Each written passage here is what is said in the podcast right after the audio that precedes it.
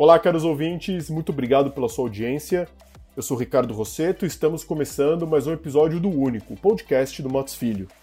Após mais de quatro meses de quarentena por conta da pandemia do novo coronavírus, empresas de diferentes setores estão retomando de forma gradual suas atividades. Por isso, na conversa de hoje, vamos discutir os principais aspectos que precisam ser avaliados por gestores para o retorno seguro ao ambiente físico de trabalho. Nossos convidados são a sócia Ana Cândida Samarco, da prática de Life Sciences, e os sócios Solon Cunha, de Trabalhista, Paulo Brancher, de Proteção de Dados, e Tiago Sombra, de Compliance. Nesses últimos meses, vimos a publicação de diferentes protocolos de segurança para a retomada das atividades nas empresas, o que criou situações específicas em alguns municípios e estados. Por isso, começo perguntando à nossa sócia Ana Cândida de Life Sciences. Como que as empresas podem mapear as obrigações que obrigatoriamente devem cumprir? Olá a todos. É, essa é uma pergunta muito interessante, em especial por conta né, de um, de um, do julgamento do, do, Supremo Tribunal Federal, é, é, que determinou a competência concorrente entre União, Estados e municípios para legislar não só com relação às medidas de enfrentamento à Covid determinação de quais seriam as atividades essenciais que deveriam permanecer funcionando né, durante o período de lockdown ou do soft lockdown, como também para questões de, de, de medidas é, a, a, que deve, devem ser adotadas no caso de retomada das atividades, né, para aquelas empresas que durante um período ficou trabalhando remotamente por meio de home office ou precisou efetivamente fechar suas atividades. Né? Então, é, cada empresa ela deve um verificar as normas aplicáveis né, é, à sua localidade, então as normas federais, estaduais e municipais daquele determinado estabelecimento, e também as, as, as, legislações setoriais. Em determinados estados, como por exemplo aqui em São Paulo, né, a gente teve regulamentações setoriais e que contou, inclusive, com a participação é, de entidades da sociedade civil, né, como entidades de classe, que, junto com o poder público, determinaram medidas e protocolos sanitários específicos é, para ser seguidos, a depender é, é, da atividade econômica exercida pela empresa. Então, é muito importante que as empresas tenham em mente que uma regra aplicável a uma empresa não vale a todas. Né? Então, a empresa precisa sim se atentar à sua especificidade. E mais importante, que uma mesma empresa pode ser sujeita a vários protocolos se essa empresa tiver filiais ou estabelecimentos em diversos estados ou em diversas cidades.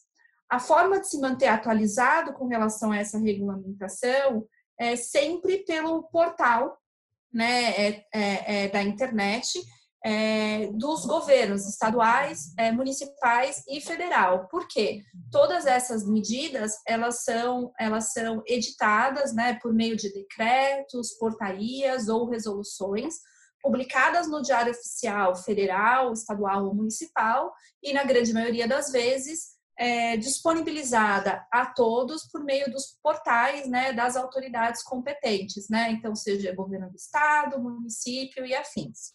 Perfeito, Ana. Agora, as autoridades sanitárias também recomendam a criação de um plano de mitigação de riscos para prevenir a contaminação dos trabalhadores nessa retomada aos trabalhos presenciais.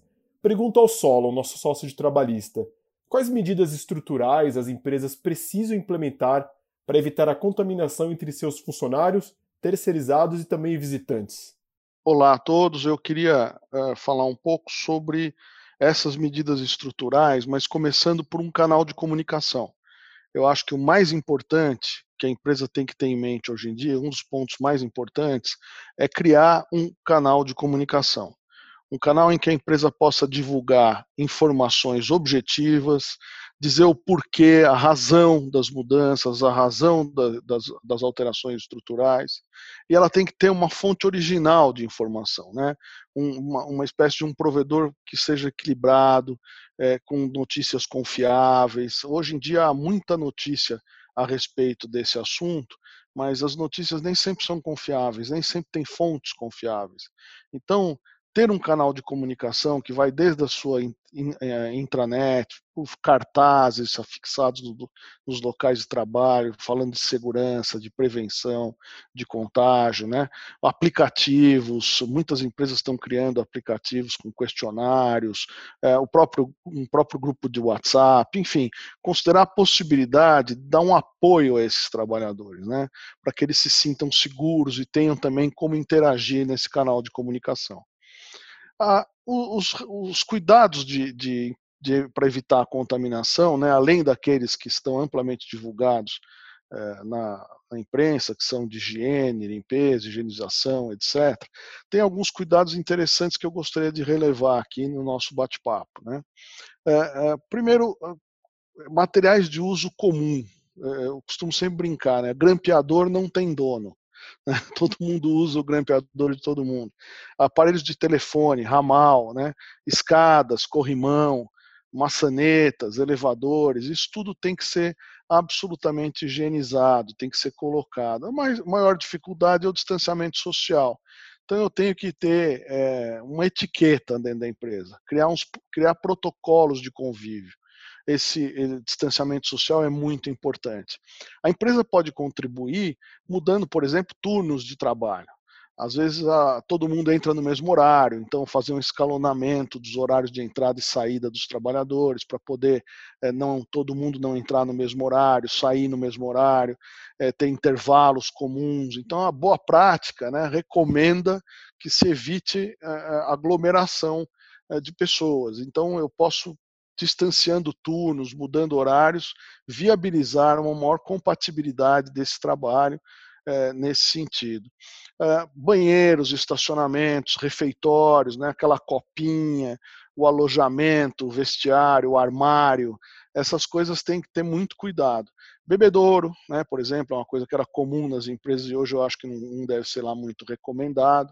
E o mais difícil no distanciamento social são as divisórias, né, fazer divisórias de modo a que não exista contato entre as pessoas. As, as empresas estão usando muito aquelas divisórias de acrílico, principalmente no open space, né, para distanciar melhores, melhor as pessoas.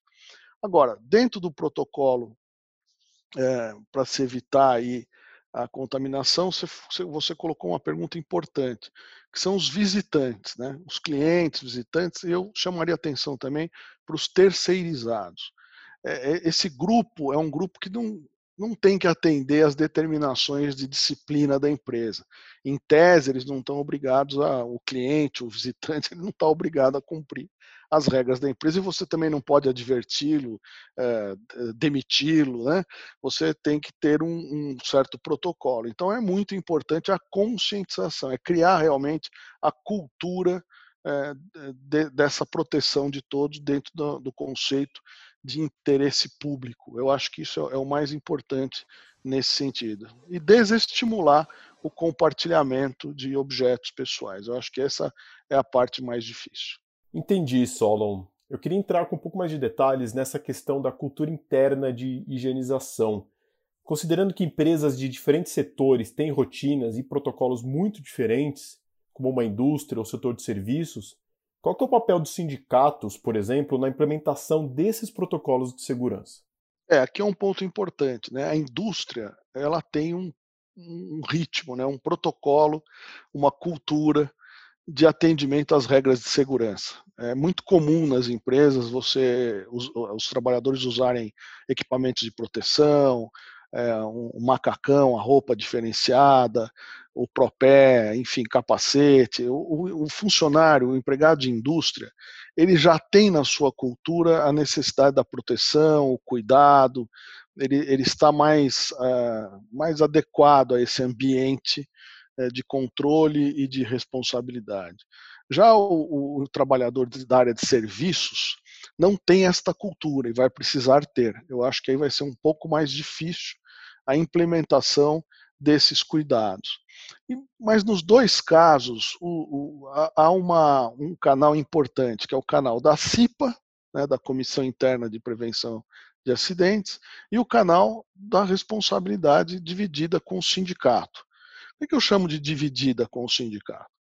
Implementar regras vamos dizer, aspas, chatas, mas porém necessárias, é, implementar regras de disciplina, quando você conta com o líder sindical, quando você conta com o apoio do sindicato, elas ficam muito mais é, fáceis para o trabalhador entender. Né? Então, como este é um problema de todos nós, como este é uma, um cuidado que todos nós devemos ter, ter acesso ao sindicato, negociar com o sindicato esses protocolos, fazer o sindicato apresentar em conjunto com a empresa esse tipo eh, de disciplina, esse tipo de regulamento, sem dúvida nenhuma, melhora demais as questões. Sempre bom lembrar que a legislação trabalhista, na reforma que veio lá, lá atrás, de 2017 para cá, ela estipulou um negociado sobre o legislado. Então, muitos, muitos cuidados que a gente vai ter e que tem que implementar é, de disciplina, de segurança, etc., com o acordo coletivo de trabalho, eles ganham uma conotação bem mais exigível. Né? Eu paro de ter discussões de interesses individuais, penso melhor no interesse coletivo, no interesse público, porque aí a maioria dos trabalhadores decidiu, naquele acordo coletivo representado pelo sindicato, o que é melhor para todos nós. Então, eu acho que, sem dúvida nenhuma, o, o, a participação do sindicato na implementação de protocolo de segurança nas empresas é muito importante. Bom, um aspecto importante desse plano de retomada das empresas é garantir que seus funcionários se sintam seguros no ambiente de trabalho, assim como eles se sentem dentro de casa. Nesse sentido, Solon e Ana, por que é importante que as empresas registrem detalhes dos seus planos de contingência? É extremamente importante que as empresas registrem é, tanto o seu próprio protocolo, como uma política da própria empresa, quanto os treinamentos e a ciência dos empregados com relação a essas regras, com relação a essas medidas que a empresa está adotando para evitar a contaminação. É, a guarda dessas informações e o registro dessas informações, ele é essencial principalmente para fins comprobatórios, em caso de demandas, é, é, sejam demandas administrativas, né, em caso de fiscalização, quanto demandas judiciais que podem ocorrer. Né? E aí, demandas judiciais, tanto de empregados, que podem questionar é, é uma eventual contaminação no ambiente de trabalho, como de autoridades, né, como as próprias autoridades de vigilância sanitária, é, Ministério Público é, e demais entidades fiscalizadoras, né. Então, é extremamente importante, sim, que a empresa é, faça a, a guarda é, desses materiais e o registro adequado, óbvio, observando a questão de sigilo, né, a gente não pode esquecer que quando a gente trata é, de dados médicos dos funcionários, esses dados são sujeitos ao sigilo médico. Né, então deveriam ser compartilhados apenas entre o empregado e o médico da empresa ou, ou é, o médico pessoal do empregado. Então é, é, é importante sim observar os requisitos, aplicáveis para guardas de cada um dos tipos de informação que a empresa está coletando no contexto a, da pandemia. É, acrescentando o, o, que a Ana informou, eu, eu só gostaria de colocar a, a necessidade do, do, desse registro para efeito de pendências futuras. É, certamente, passada essa, essa situação que nós estamos vivendo de forma emergencial, é, vai se apurar muita responsabilidade por contaminação. É, as pessoas acham que, pelo fato de existir uma pandemia, não há responsabilidade alguma de ninguém, porque é um fato da, da natureza, vamos dizer assim, que todos estão suscetíveis a ela, mas isso não é verdade. Então, por exemplo, empregadores que, que forçaram o reinício das suas atividades, embora não atividades não essenciais, e que forçaram a, a retomada logo, é, em, vamos dizer, em maio, junho, e que isto fez um crescente de contaminação dentro da empresa. Né? Nós tivemos alguns setores que tiveram esse tipo de problema. É, é claro que essas pessoas serão avaliadas por juízes, promotores, delegados, procuradores, enfim, por autoridades públicas de uma maneira mais rígida. Então, é muito importante que as empresas tenham consciência de fazer um plano adequado, né, híbrido, com tranquilidade e registrem todas as questões que foram decididas, que forem decididas. Por exemplo, eu tenho lá um, médico de segurança e medicina do trabalho que nos assessora. Ele vai assinar junto com os demais gestores o plano de retomada. Eu tenho um parecer desses médicos, eu vou guardar esse parecer. Eu vou fazer um treinamento de segurança e medicina do trabalho para os meus empregados. O que, que eu estou tentando dizer com tudo isso? Que ao ter todos esses documentos, eu tenho, numa hipótese de responsabilidade objetiva do empregador, que é o que a, o Supremo Tribunal vem decidindo, eu tenho como fazer o que a gente chama de prova em contrário, ou seja, eu tenho como provar que o que era possível fazer, eu fiz. O que era possível, que estava ao meu alcance, foi feito de uma maneira eficiente. E essa prova não pode ser apenas a declaração do empregador. Eu tenho que ter uma judicialização dessa prova. Portanto, eu vou ter que ter elementos formais que caracterizem que eu promovi os treinamentos, que eu formalizei esses treinamentos, que eu certifiquei esses treinamentos, que todos os empregados foram é, é, comunicados das situações de gravidade, das precauções que deveriam ter, enfim, é, que eu tive um departamento de comunicação, que eu fiz e-mails, que eu alertei a todos, enfim, tudo aquilo que eu puder angariar de forma a demonstrar a, a minha precaução e a minha preocupação, eles são importantes lá na frente para ações judiciais. Para que as empresas se resguardem, então, é correto dizer que, na medida do possível, todas as normas devem ser aplicadas e da forma mais restritiva? É, o ideal é que você cumpra todas as normas, né? É claro, se são normas, têm que ser cumpridas. Agora, é, o ideal é que você atenda a essa regulamentação. Como a Ana falou, o Supremo Tribunal Federal decidiu pela, pela acumulação de competência, né? ou seja, que tanto Estado como municípios, como a federação, podem ter competência concorrente ao disciplinar as questões de proteção da Covid. Uh, isto você agrega as autoridades do Ministério do Trabalho, agrega o Ministério Público do Trabalho, que tem feito eh, normas recomendatórias, agrega a Guarda Civil Metropolitana das cidades, que faz ou tenta fazer cumprir as regras do município. Então, é importante que o empregador esteja, como disse a Ana, ciente de todas essas regras, passe a cumprir. Você tem regras setoriais, você tem regras impostas eh, por normas coletivas, por medidas liminares de juízes no local. Nós estamos, eh, infelizmente, sofrendo aí um bombardeio de regulamentação a esse respeito. Então é importante que o empregador esteja informado e que ele atenda, sim, a todas as regras que forem é, é, emanadas legalmente, né, que forem emanadas do Estado, do município e assim por diante. Só para entrarmos com mais detalhes sobre os tipos de penalizações que cabem às empresas que descumprem essas medidas, vocês poderiam citar alguns exemplos em âmbito administrativo e judicial?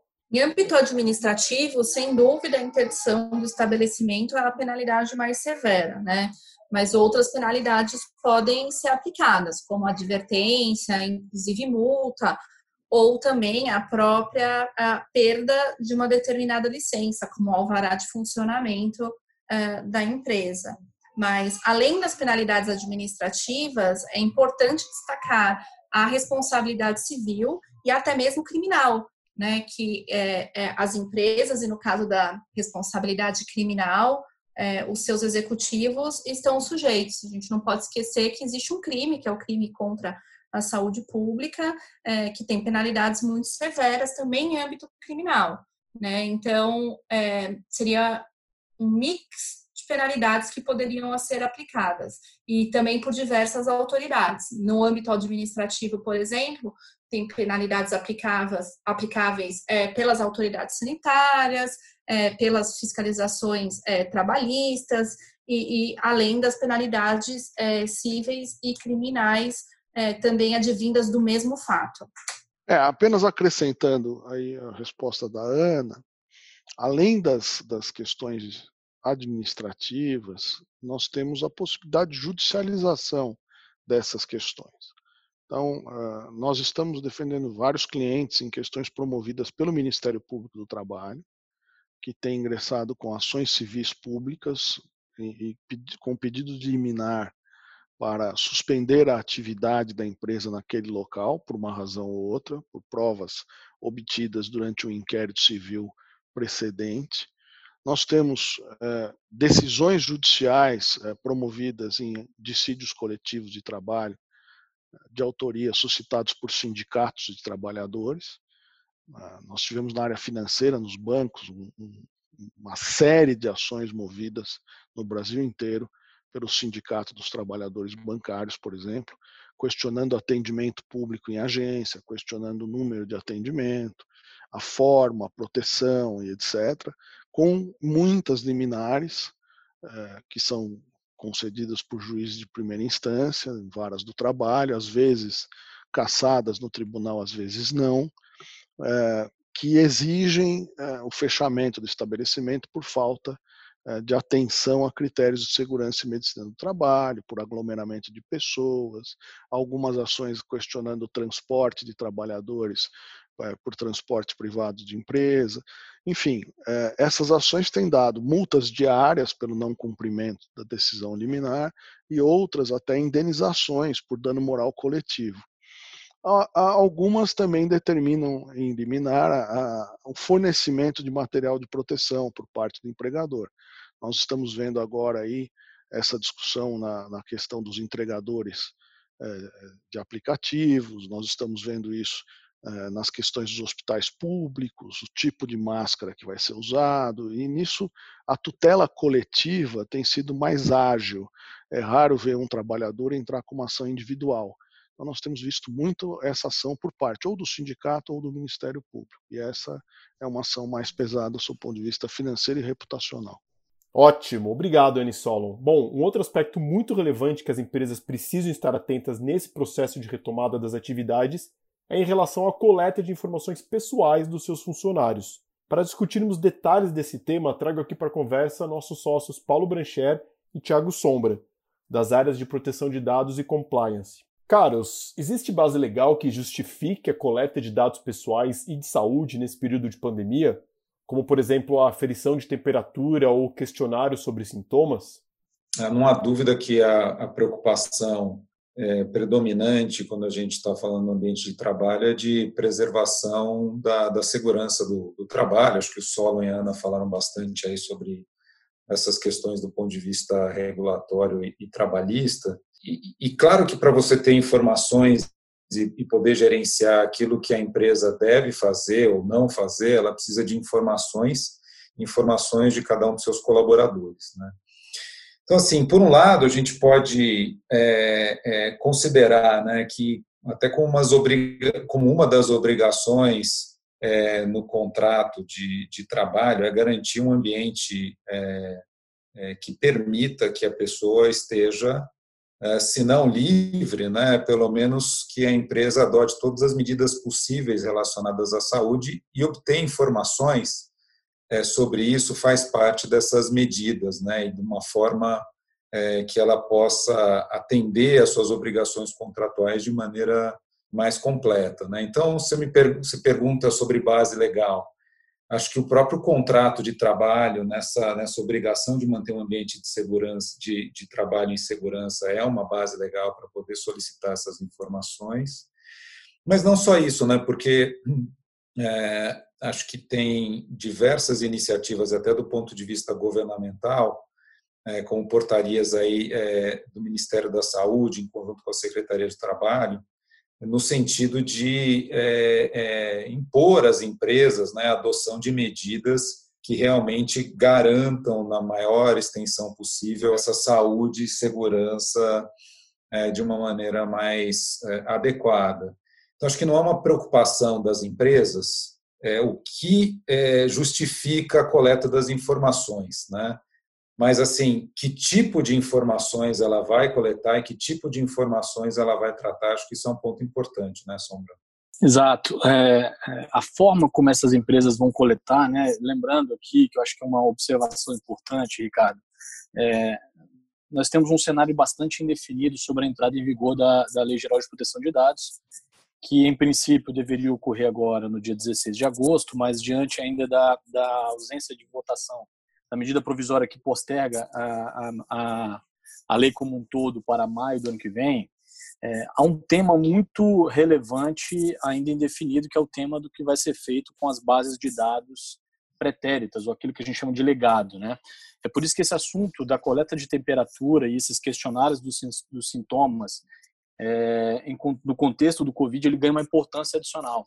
Se essas empresas é, tiverem realizando esses, esses procedimentos no curso da pandemia, sem os cuidados minimamente necessários, é possível que em algum momento, se a pandemia se estender para além da entrada em vigor da LGPD em agosto, algumas dessas empresas tenham é, dificuldade de justificar é, a forma como esses dados estão sendo coletados, se elas não adotarem medidas é, minimamente necessárias para esse procedimento. E aí, quando eu falo de medidas minimamente necessárias, eu me, me, me refiro essencialmente à indicação de uma base legal dentro desse processo. Veja, as empresas têm cerca de oito bases legais aqui que justificam o tratamento de dados sensíveis, como os dados de saúde.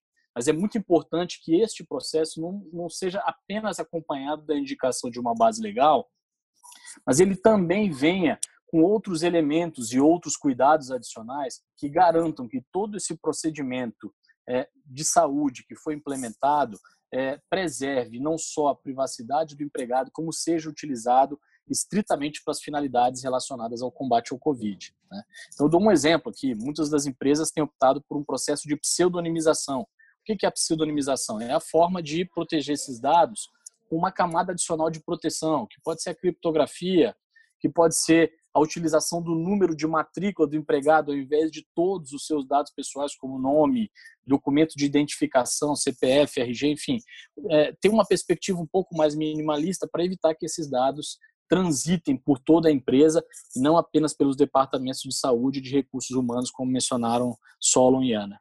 As empresas são obrigadas a compartilhar esses dados pessoais dos seus funcionários, colaboradores e até mesmo visitantes com as autoridades sanitárias para efeitos de monitoramento do avanço da pandemia no país?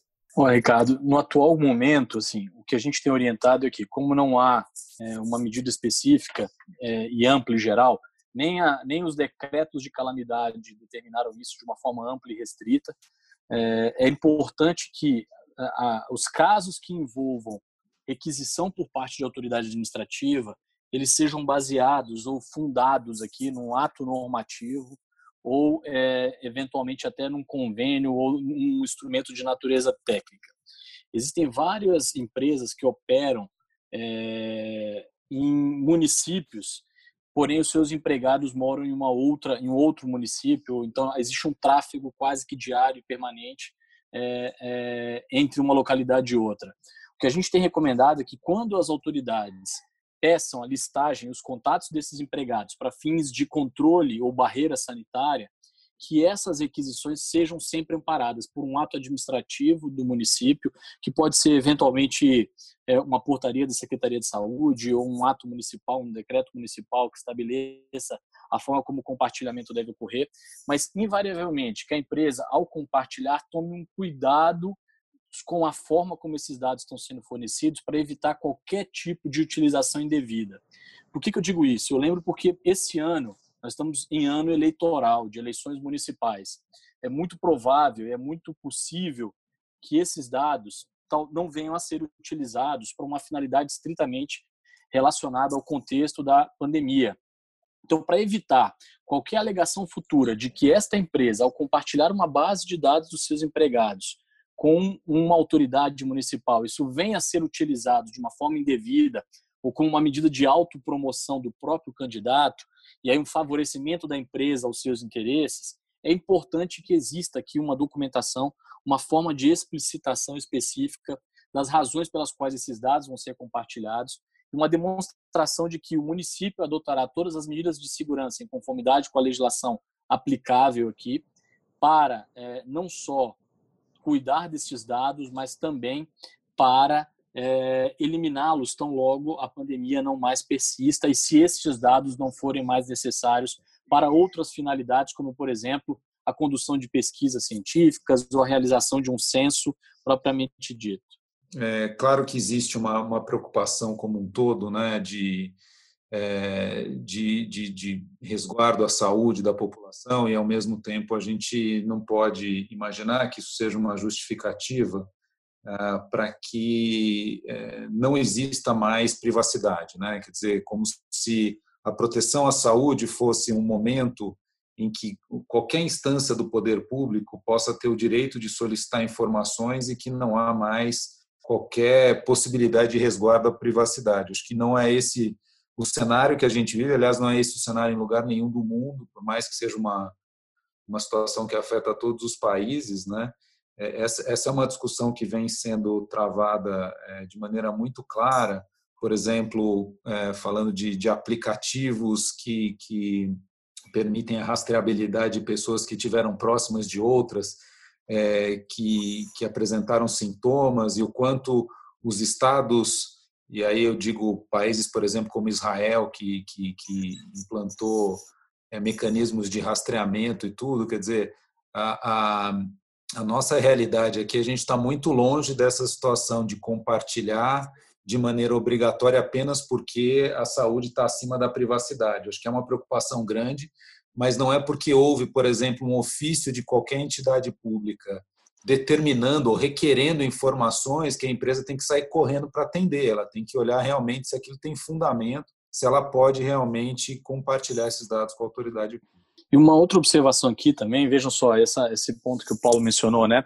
É, tanto não pode que o Supremo Tribunal Federal de, declarou inconstitucional é, com uma interpretação é, específica de uma medida provisória que o presidente da República encaminhou, é, tentando é, fazer com que as operadoras de telefonia compartilhassem dados com o IBGE para fins de condução de pesquisa e da PNAD no contexto da pandemia. E o Supremo Tribunal Federal entendeu que era uma medida excessiva naquele contexto, porque, sobretudo, envolvia o compartilhamento de toda a base de dados de cidadãos brasileiros. Né? Entendeu-se que, para realizar aquela pesquisa e a despeito das dificuldades da pandemia, aquilo era algo excessivo. Então, a utilização dessas tecnologias que nós temos visto hoje, como o rastreamento, o monitoramento de aparelhos, câmeras termais e termômetros corporais, ela deve ser feita dentro de um contexto é, e sempre que possível, quando tiver envolvimento de uma autoridade, é fundamental que exista um ato normativo, porque no fim das contas, as autoridades públicas elas sempre é, precisam estar é, diante de ou um ato normativo ou de um ato administrativo que justifique as suas condutas. Bom, e nesse sentido, apenas para complementar, é importante destacar que é, a própria é, lei do Covid, que a gente chama, que é a Lei 13.979, ela fala que todos vão colaborar com as autoridades na informação dos casos né, suspeitos ou dos casos é, confirmados de Covid. Nesse sentido, também esse dispositivo se aplicaria às empresas e por si só já seria um permissivo para que, observadas demais regulamentações, como o Tiago e o Paulo bem apontou, é, as empresas informassem as autoridades sanitárias competentes sobre os casos de suspeita e confirmação de Covid entre os seus funcionários. Por outro lado, né, considerando a regulamentação de proteção de dados e até a regulamentação específica do sigilo médico, a gente recomenda aos nossos clientes que essa informação às autoridades sanitárias com relação aos casos de suspeita ou confirmação de Covid seja feita pelo próprio paciente ou pelo médico que fez a, o diagnóstico né, do, do, do paciente. É, então, seria uma recomendação para que as empresas é, se certificassem que o próprio paciente, o médico ou o laboratório que fez esse exame e detectou o diagnóstico é, é, faça a, a, o devido alerta às autoridades sanitárias. Ana, eu acho que tem um ponto importante nessa sua observação, né? Quer dizer, as empresas estão obrigadas a informar os casos de, de suspeita ou contaminação, né? Ou seja, o compartilhamento da sua base de dados inteiras de empregados aqui, por si só, não seria algo exigível se não fosse lastreado é, em um ato administrativo ou normativo, concorda? Perfeito, concordo. É correto dizer então que as empresas devem limitar o processamento de dados ao mínimo necessário e ter procedimentos de exclusão após o fim da pandemia? É, os procedimentos de exclusão aqui, Ricardo, eles precisam vir é, conectados né, e em, em harmonia com outras exigências que podem ocorrer ainda que no período posterior à pandemia. E aí alguns exemplos é, que podem surgir são fiscalizações realizadas por autoridades, seja é, é, sanitárias, sejam autoridades trabalhistas, como o Solo e a Ana mencionaram. Então, assim, a, a, a exclusão, ela deverá ter é, um cuidado adicional que é de observar aqui, dentro de uma análise de risco, de uma delimitação temporal, um período minimamente razoável, que pode ser, por exemplo, prazos de prescrição ou algo do gênero, mas que é, não simplesmente se exclua só porque a pandemia é, é, terminou ou o decreto de calamidade pública foi revogado por alguma autoridade. É importante que a empresa tenha uma política de preservação desses dados ainda para um determinado período pós-pandemia, com o intuito de minimizar a sua exposição e riscos, seja por demandas trabalhistas, fiscalização de autoridades de todos os tipos.